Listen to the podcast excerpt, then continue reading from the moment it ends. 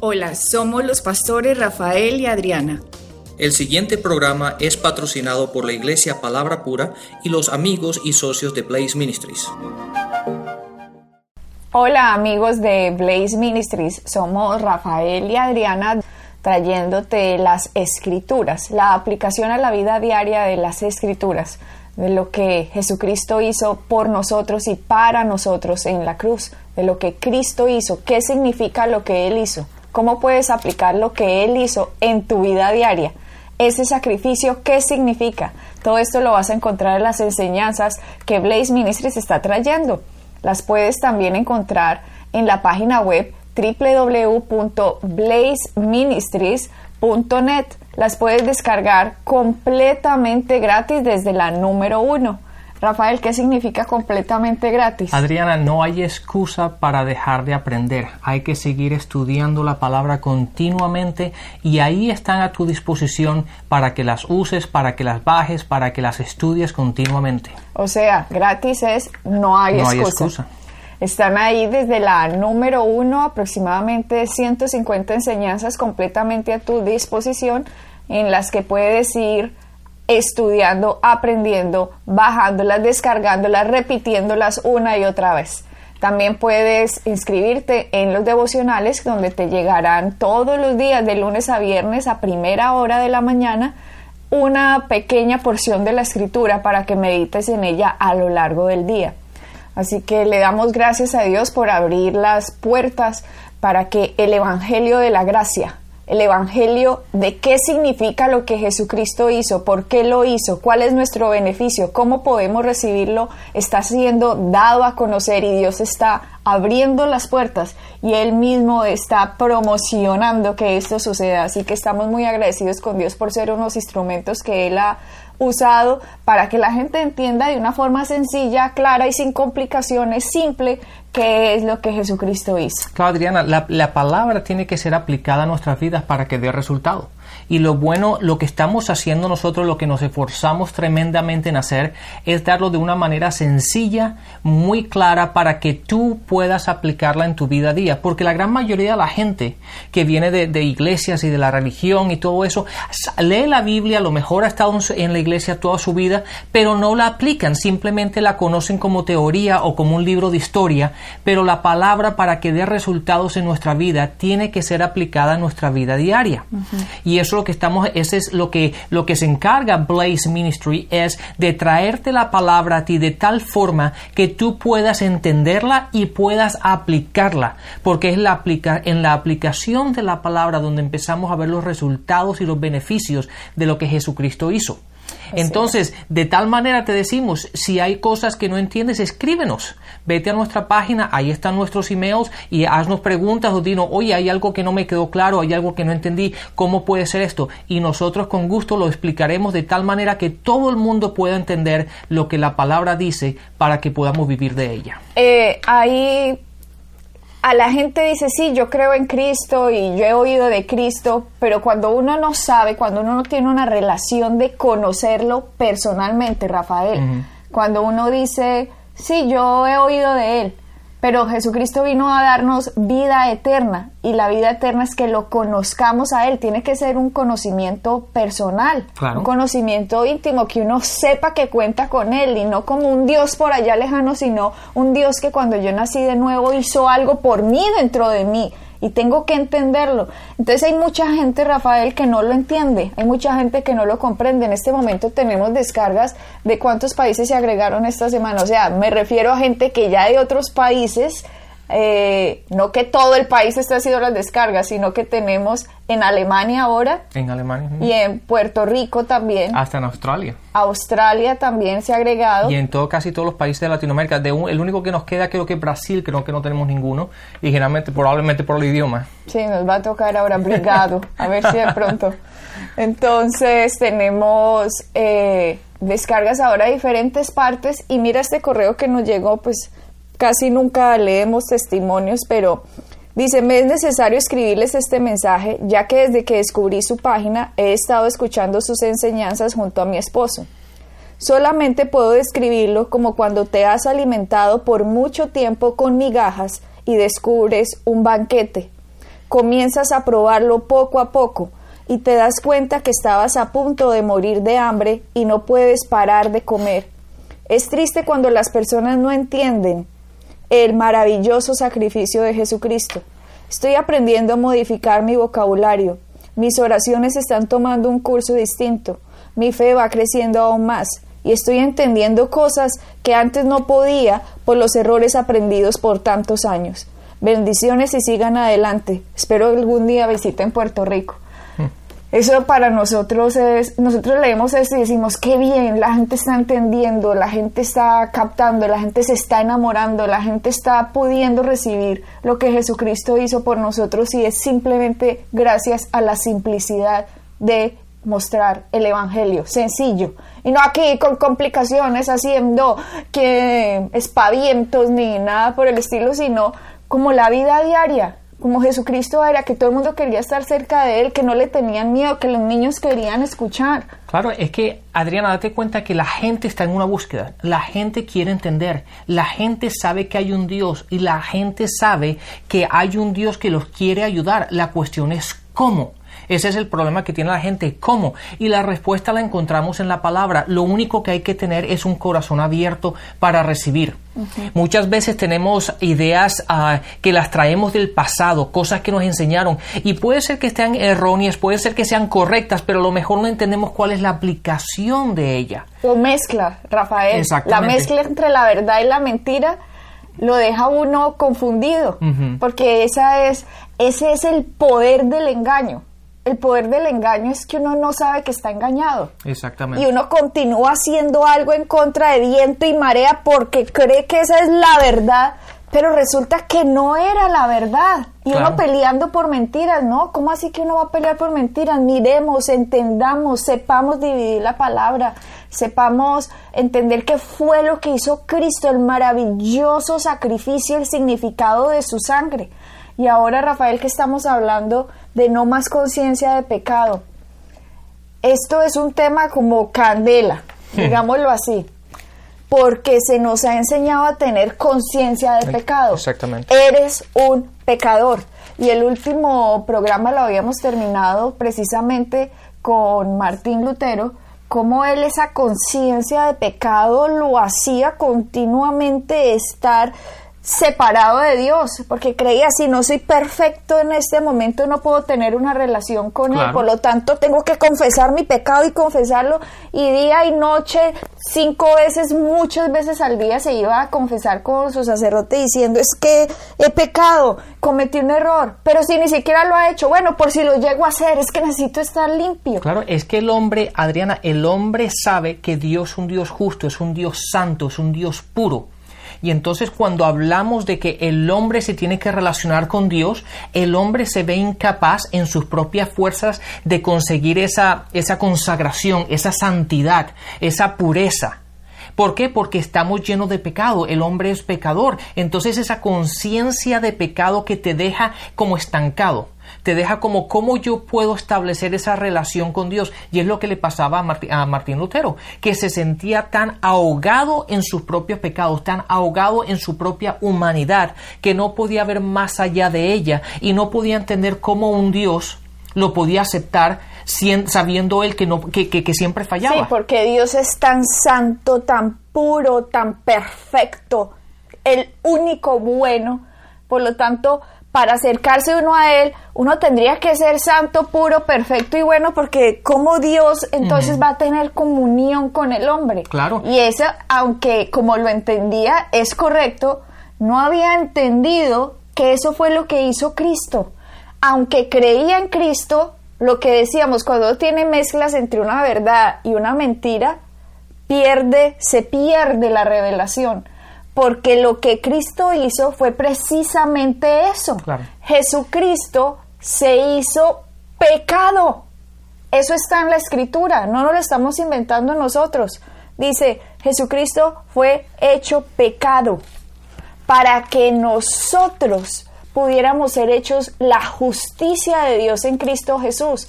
Y esas palabras fue hecho pecado para que nosotros fuésemos hechos la justicia. La gente las lee de corrido no entienden la magnitud, no entienden la profundidad de lo que esto significa y por lo tanto se pierde, se pierde la esencia que el hombre tenía que tener dentro de él para que viera qué significa esas escrituras precisamente. Claro, y hay mucha gente que está en, ese mismo sitio o en, en, ese mismo caminar que Martín Lutero, que hoy día quieren una relación con Dios, quieren caminar con Dios, quieren caminar en estos beneficios y quieren caminar en esta relación, en esta armonía con Dios, pero el problema es que en vez de ver a Dios están viendo a ellos y se están viendo su incapacidad de poderlo hacer.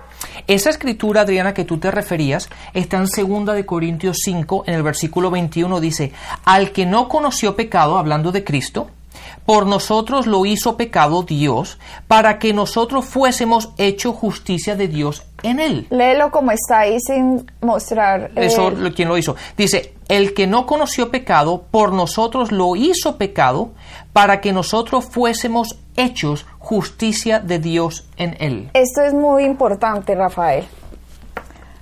Al que no conoció pecado, cuando la gente lee, al que no conoció pecado, por nosotros lo hizo pecado, para que nosotros fuésemos hechos justicia de Dios en él. Y siguen. Y ahí, en este versículo, por ejemplo, nada más está burbujeando la esencia de la cruz. Está, está tratando de gritar. La, la, Biblia está gritándole al hombre el significado de lo que Jesucristo hizo. Fíjate, Adriana, déjame leerte esta traducción para que tú veas. Fíjate lo que esta está más sencilla aún. Pues Dios hizo que Cristo, quien, quien nunca pecó, fuera la ofrenda por nuestro pecado para que nosotros pudiéramos estar en una relación correcta con Dios por medio de Cristo. Esta, esta es la versión nueva traducción viviente. La primera que leímos es la Reina Valera.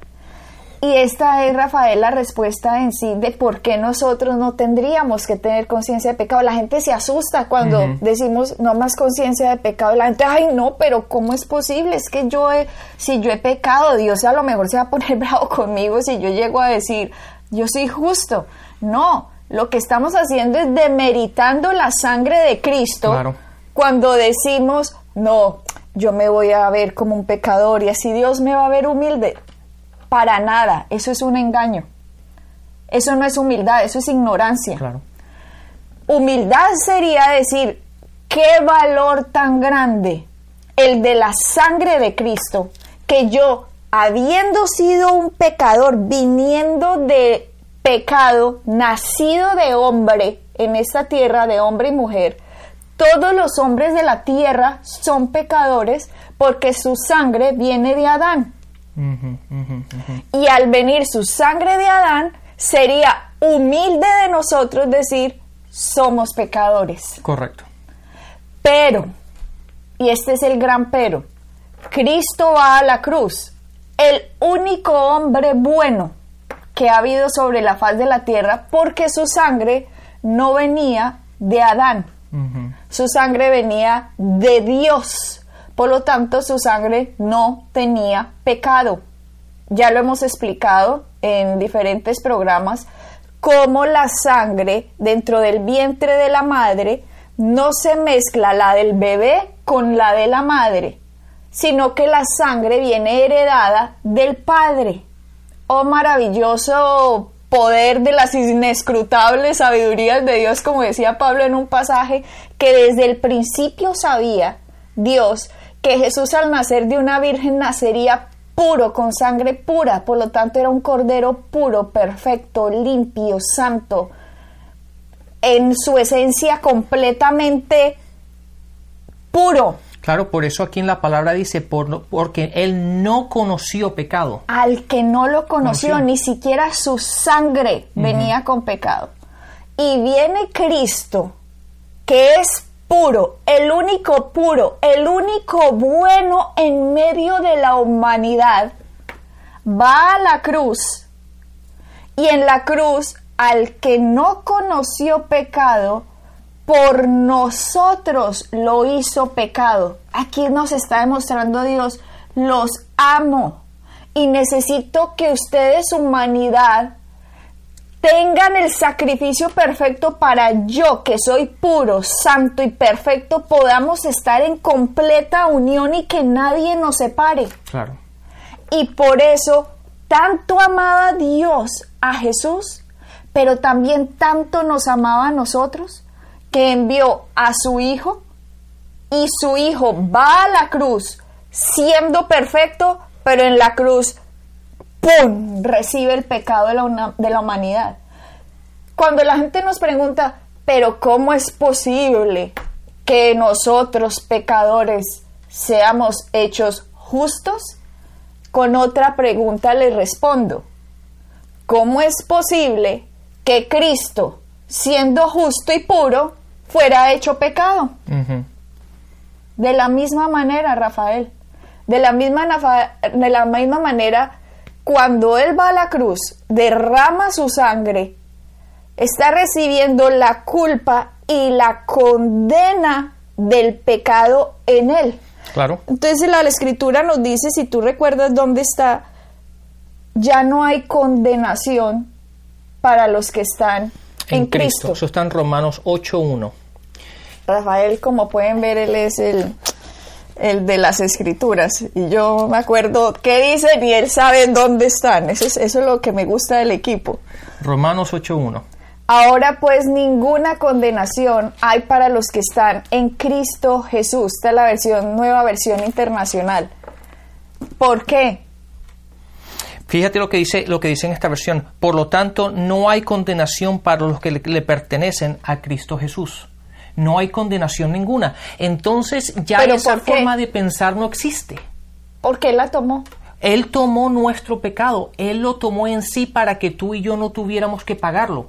Él fue nuestra ofrenda. Entonces, eso es el punto que estábamos estableciendo antes. Ya usted no tiene que caminar con esa conciencia de que yo soy pecador y ya no me puedo acercar a Dios. Porque mucha gente, cuando tú estabas explicando esto, Adriana, yo estaba pensando, pero hay mucha gente que piensa, pero eso no es verdad, estoy mintiéndole a Dios. No, lo que tú estás haciendo es caminando en la verdad de la palabra uno cuando, cuando uno camina en la verdad de la palabra, uno está caminando en lo que dice la palabra. Y la palabra dice que Jesucristo tomó nuestro pecado para que usted y yo podamos tener una buena, una correcta relación con Dios.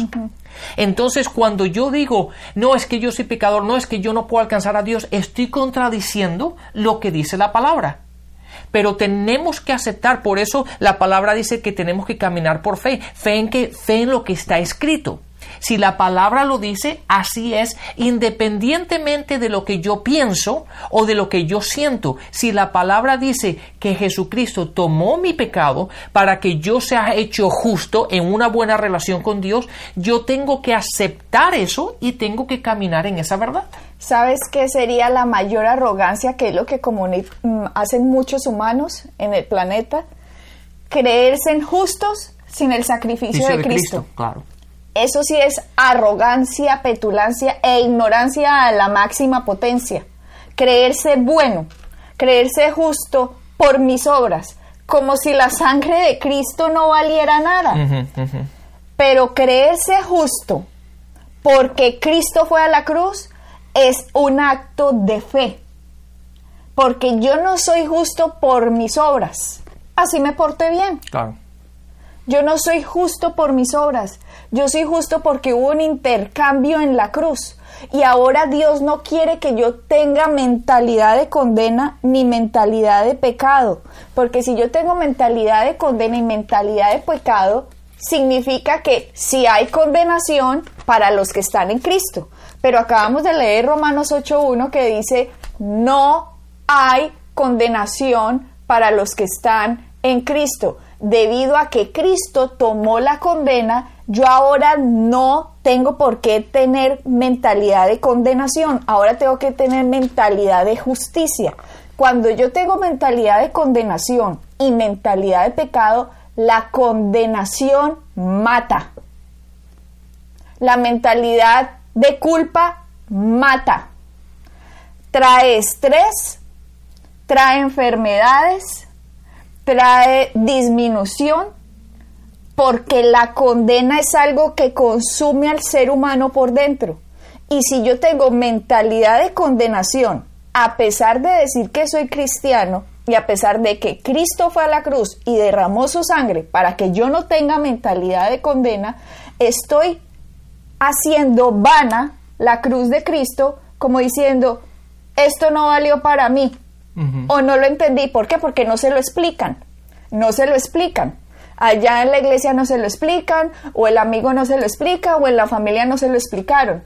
La iglesia tiene que crecer en este conocimiento como un cuerpo, como un cuerpo unido por las coyunturas. Todos los miembros deberíamos estar creciendo en este conocimiento de que estamos unidos en Cristo. Somos el cuerpo de Cristo. Jesucristo es la cabeza.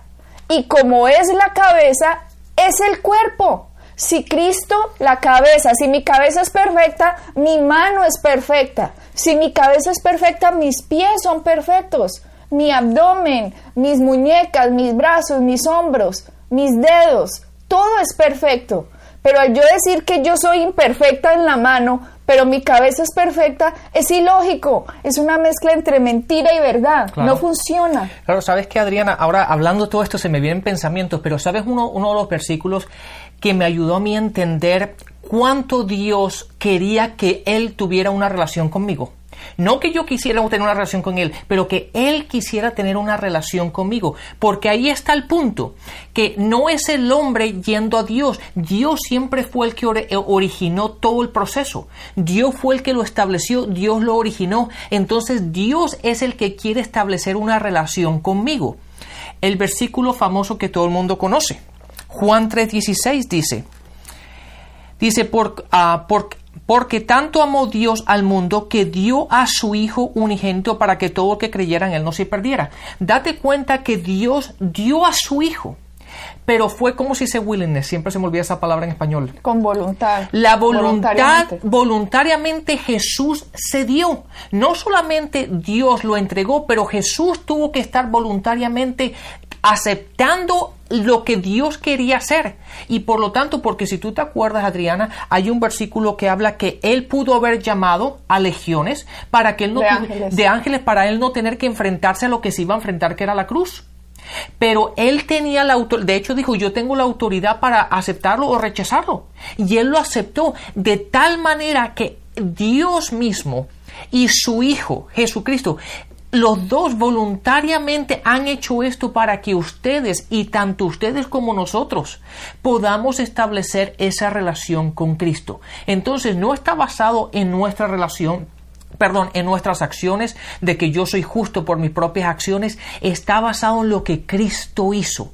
Él tomó lo que nosotros teníamos que haber llevado, lo tomó Él para que nosotros pudiéramos vivir en esta, en esta uh, armonía, en esta relación y caminando los beneficios. Es por ello, Adriana, que es tan importante el todos los días recordarse uno mismo que yo soy la justicia de Dios, no en mí, pero en Él. Uh -huh. No en mis propias acciones, no en mis obras, no en lo que yo hago, pero en lo que Cristo ha hecho. En Él yo soy justo. Uh -huh. Y así es que tenemos que caminar todos los días. Eso que tú dices es muy profundo, que también sería muchos programas, lo que acabas de tocar, porque dice, Dios dio a su Hijo para que todo aquel que en Él crea no se pierda, más tenga vida eterna. Pero Jesucristo también, no es que Dios lo haya tirado allá y usted le manda una patada y vaya, sufra ya, no. Sino que Cristo cuando vino dijo, Señor, si es posible, quita esta copa de mí, uh -huh. pero que no se haga mi voluntad sino la tuya. Jesucristo tenía el poder para decir, Padre, no quiero ir a la cruz, claro. esto es muy duro para mí, no Busquemos quiero. Plan B. Plan B no hay, hijo, no hay, porque el hombre es pecador. Adán hizo esto y si no hacemos esto, no tengo derecho legal de recuperar la humanidad. Uh -huh. Entonces Jesucristo pudo haber dicho pues que se destruya la tierra y que se vayan para el infierno y usted, Padre, Padre, Hijo y Espíritu Santo, el universo es nuestro, ya veremos qué hacemos, no sé cómo sería la conversación. Pero para legalmente Dios recuperar a la humanidad, legalmente el hombre tenía que pagar la paga del pecado que es muerte. Ah, no había otra solución. Y Jesucristo siendo el último Adán, este sí fue puro, este no se dejó engañar de Satanás, y este fue y pagó lo que él no hizo para que nosotros podamos tener lo que no nos merecemos, que es tener conciencia de justicia, conciencia de expectativa de bondad siempre, no porque no lo merezcamos, sino de hecho porque no nos lo merecemos, porque Cristo que no se merecía ir a la cruz, recibió lo que él no se merecía, para que usted, usted, nosotros y todos los que somos del cuerpo de Cristo podamos recibir lo que no nos merecemos, que es la bendición. En la cruz hubo un intercambio, un intercambio en que Él llevó la, el pecado, la podredumbre, la miseria, la pobreza, la enfermedad, la maldición. Es que la Biblia lo llama la maldición. Es que será que la gente no entiende eso y se ha vuelto tan repetitivo que la gente lo escucha pero no lo entiende. No lo entiende. Y es tan bueno, Adriana, el, el, caminar y el vivir todos los días sabiendo de que Dios me acepta, en vez de estar pensando y viviendo y tener que amanecer, que despertarme todas las mañanas pensando de que Dios no me quiere, de que he hecho las cosas mal, por lo tanto Dios me va a castigar, por lo tanto me tengo que cuidar si no hago esto porque Dios entonces... Y tú te imaginas ese sufrimiento de vivir así, queriendo hacer las cosas bien, queriendo agradar a Dios, pero imposible de hacerlo. Es mucho mejor y mucho más fácil y mucho eh, eh, es mucho es muy mejor la vida es sabiendo de que de que Dios me acepta como soy de que Jesucristo ya llevó mi pecado, de que Jesucristo llevó todo aquello que me alejaba de Dios, ya lo llevó Jesucristo. Por lo tanto, yo simplemente tengo que aceptar el sacrificio de Cristo y caminar en eso. Y ese vivir, Adriana, se te quita un peso de los hombros tan grande que es muchísimo mejor vivir sin conciencia de pecado. Sigamos con este tema en nuestro próximo programa. Bendiciones. Bendiciones. Pueden bajar nuestras enseñanzas en www.iglesiapalabracura.com y visitarnos en nuestra sede en la calle 21326.